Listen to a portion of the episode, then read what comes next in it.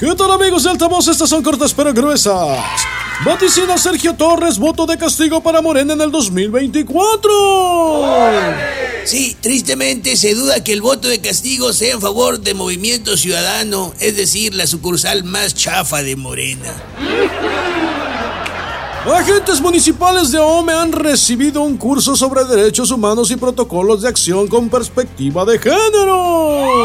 Ese curso debería ser permanente porque son de las cosas que parecen olvidar a los tres días. En Guasave podan árboles para prevenir apagones.